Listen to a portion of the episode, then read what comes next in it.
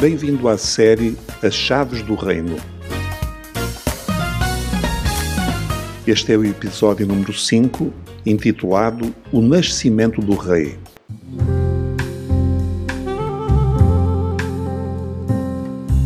Vimos nos episódios anteriores como ocorreram dois eventos que se tornaram determinantes para o futuro da humanidade. Primeiro, a raça humana tornou-se rebelde contra Deus. Segundo, Satanás tornou-se o príncipe deste mundo. Vemos que, como trágica consequência destes dois factos, a morte entrou no mundo na sua tríplice forma: morte espiritual, morte física e morte eterna. Este mundo passou a ser controlado pelas trevas. Hoje vamos refletir sobre a reação de Deus a esta rebelião. Como enfrentou Deus esta tragédia? Temos de pensar que a reação mais simples e adequada teria sido muito simplesmente a destruição dos seus adversários. Não poderia Deus fazê-lo? Claro que sim, e isso seria um ato perfeitamente justificável. Mas a forma como Deus vai reagir é absolutamente surpreendente, como vou explicar a seguir.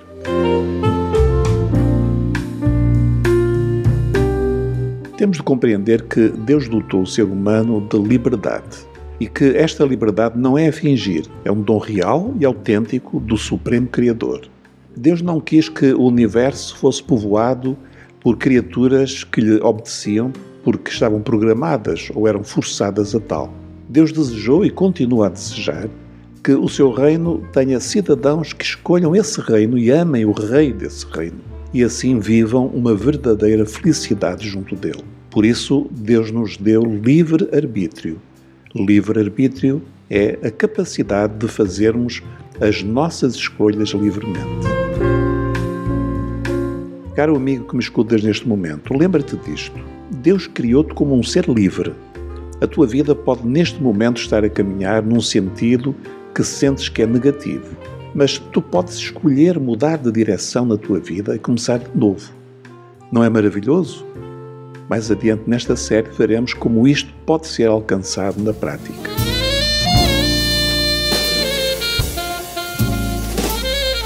Vejamos então como vai Deus, o Criador e Senhor de tudo o que existe, enfrentar a grande rebelião cósmica que trouxe à existência o mal, com o cortejo das suas terríveis e trágicas manifestações. A Bíblia dá-nos uma indicação a respeito de como Deus iria reagir porque lemos assim em Romanos 12, 21. Não te deixes vencer pelo mal, mas vence o mal com o bem. Repara a estratégia divina: vencer o mal com o bem. Deus não iria destruir o mal pela força, simplesmente. Isso seria óbvio e simples, mas não se coaduna com o seu caráter. Não. Deus decidiu vencer o mal usando o seu oposto, o bem. Vencer o mal com o bem. Esta estratégia é tão surpreendente e ao mesmo tempo tão maravilhosa que precisamos de um pouco de esforço para a entender. É o que vamos procurar fazer a seguir.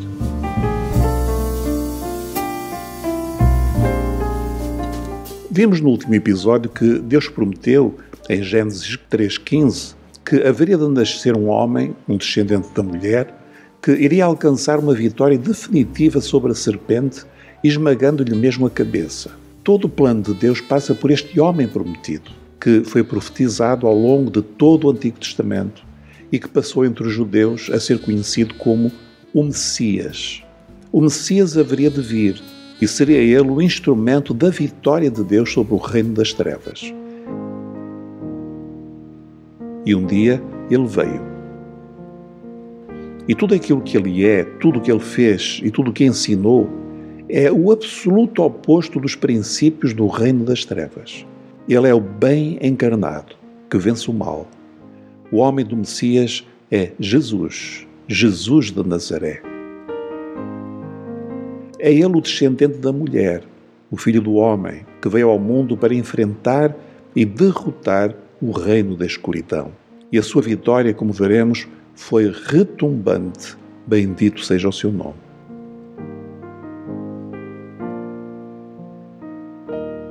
Se olhares à tua volta, vais ver na sociedade dos nossos dias muitas sombras do reino da escuridão, com os seus valores típicos como o orgulho, a ambição desmedida, o egoísmo, a hipervalorização do dinheiro, o desprezo pelos mais fracos, etc.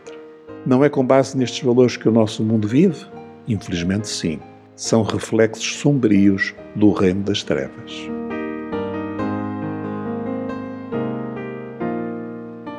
Mas há dois mil anos nasce Jesus.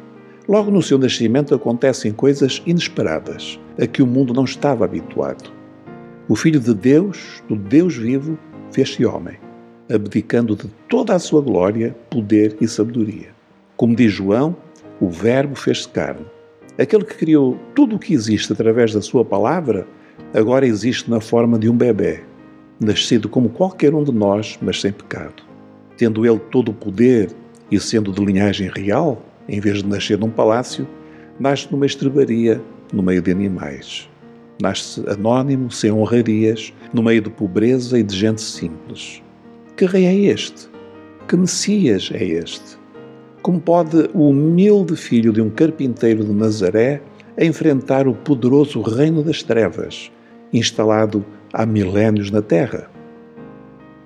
Sobre ele, Isaías 63 escreveu: Então as nações encaminhar-se-ão para a tua luz, e os reis serão atraídos para o esplendor da tua aurora.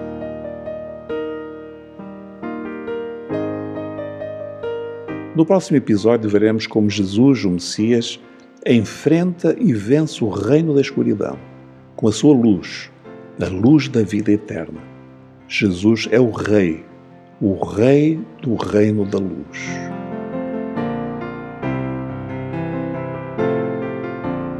E agora convido-te a orar comigo. Ó oh Deus, eu hoje entendi melhor quem é Jesus. Muito obrigado porque um dia Ele fez-se homem como eu e trouxe-nos esperança de salvação. Muito obrigado, Senhor, por este Rei. Eu te agradeço em nome do teu Filho Jesus. Amém.